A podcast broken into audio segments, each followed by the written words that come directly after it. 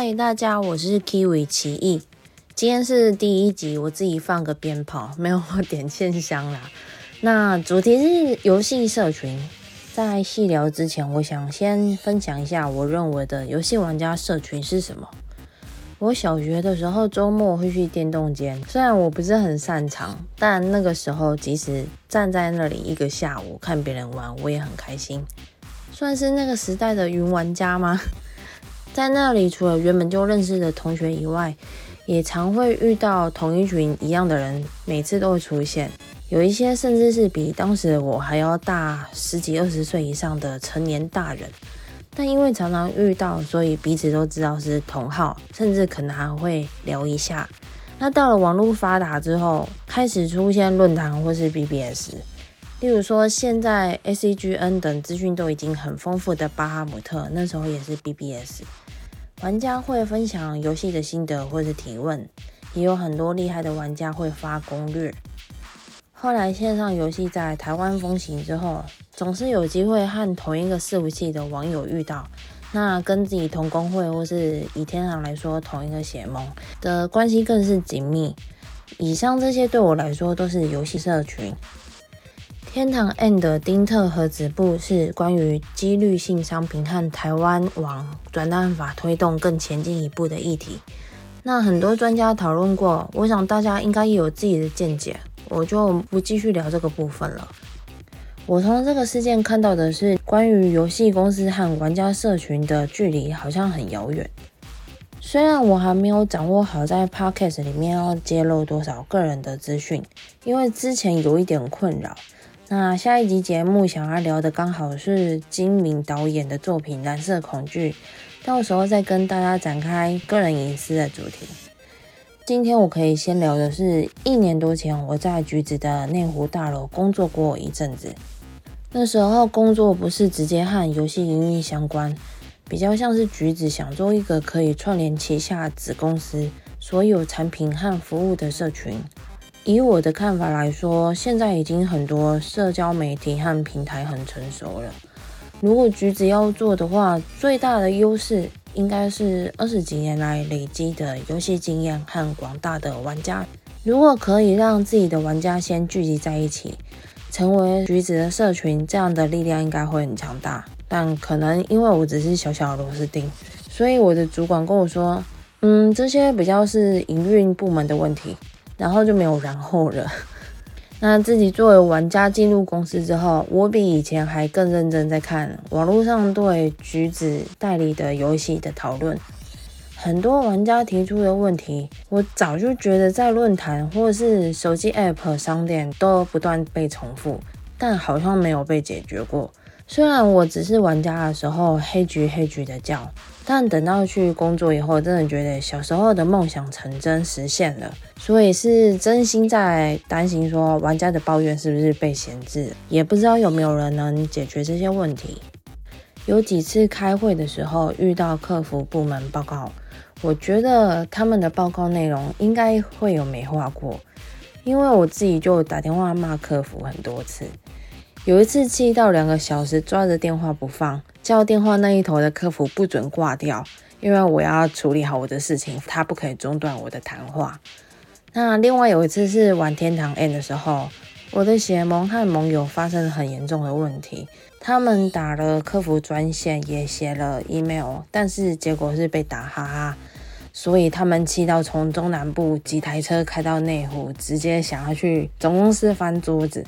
所以我进去工作之后，总觉得不太可能每次客服的报告都是，呃，玩家觉得很棒，鼓励这样的内容吧。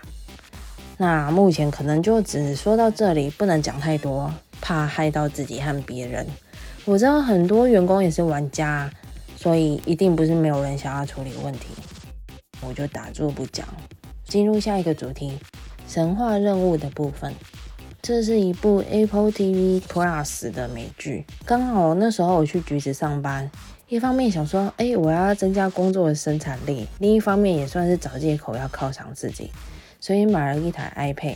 那时候的活动有送一年免费观看 Apple TV Plus 付费，哦，有个老舍付费服务内容，我想说免费不看白不看，不然我也只会订 Netflix 还有 Disney Plus。结果在闲晃的时候看到这部美剧，它的介绍是由 Ubisoft 公司共同制作的，剧情是在说制作多人线上游戏。那时候想说也太巧了吧，竟然刚好在这个时候看到很有共鸣的题材。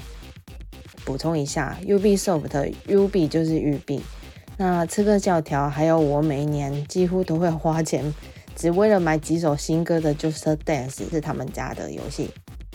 和这一集 Podcast 题目很相关的剧情，大概前一两集就开始了。容我稍微介绍一下。剧中这个公司的首席工程师一直很希望可以在游戏里面创造一个道具，是属于他自己的作品。然后在最近一次游戏改版更新的时候，一起放进去。但是公司里面其他人并不赞成。像是盈利单位的老大会觉得，诶，这个道具放在氪金的商城会有人买吗？创意总监也觉得这个道具不酷，但最后首席工程师他还是成功让这个道具可以在更新的时候一起上线了。那上线的那一天，整个游戏公司的人都聚在一起，盯着办公室的同一个大荧幕，他们所有人都屏气凝神，非常的紧张。因为他们在等一个剧中的游戏实况组直播这一次的改版会给予什么样的评价。这个实况组看起来大概是小学的男生，但他在剧情里面是游戏社群很重要的意见领袖。所以当直播开始，这个道具被给了很棒的评价的时候，首席工程师和全公司大家几乎就是抱起来欢呼。当然这是影视作品，所以很梦幻，也经过美化。现实世界的游戏有很多的压力和阻碍，所以不可能那么简单。不过我自己看的时候很入戏，真心跟他们一起觉得开心，真的有被感动到。剧情继续演下去，后面发生了大事件。刚刚说的看起来才大概小学的实况组，他后来很生气的在直播中说他要去玩这个游戏了，也呼吁他的粉丝观众大家一起弃坑。那游戏公司里面的人都觉得完蛋了，高层也开始吵架，说网络上现在每个地方都说不要玩我们的游戏。我一直以为，实际上游戏公司真的有几个重要地位的人会认真严肃在乎玩家集体的不满，然而真实的状况却是，科科。国外前阵子也有一些公司的主要人员做出与玩家期待唱反调的游戏，这些事情我就先不拿出来讲。那在这边推荐一下神话人物，大家有兴趣真的可以 Google 一下。YouTube 上我看到超立方和宝妮都有做影片介绍，他们也都觉得这部美剧很棒，里面有黑色幽默，像一些种族或是性别外貌歧视，我以为轻松笑闹而已，因为看到后面又有深度，是会边笑边哭边笑的。所以，如果大家看到简介有兴趣的话，可以试试看订阅一个月的 Apple TV Plus。玩游戏的人一定也都会被里面的点给戳到。好，那我第一集就聊到这边喽。刚下班回家，紧急的录音，等一下赶快剪一剪上传。如果内容让你有什么想法的话，欢迎留言跟我说，在 Podcast 平台下面，或是我的 FB 或 IG 都可以。也欢迎分享给身边有玩游戏或者是看动漫的朋友。下一集要聊的是《蓝色恐惧》，金敏导演的动画电影。想要引申的话题是偶像和网络上有讨论度的人，Btuber 等等，他们的个人隐私是否应该被公开？那表演者离开镜头和舞台后摘下面具的生活。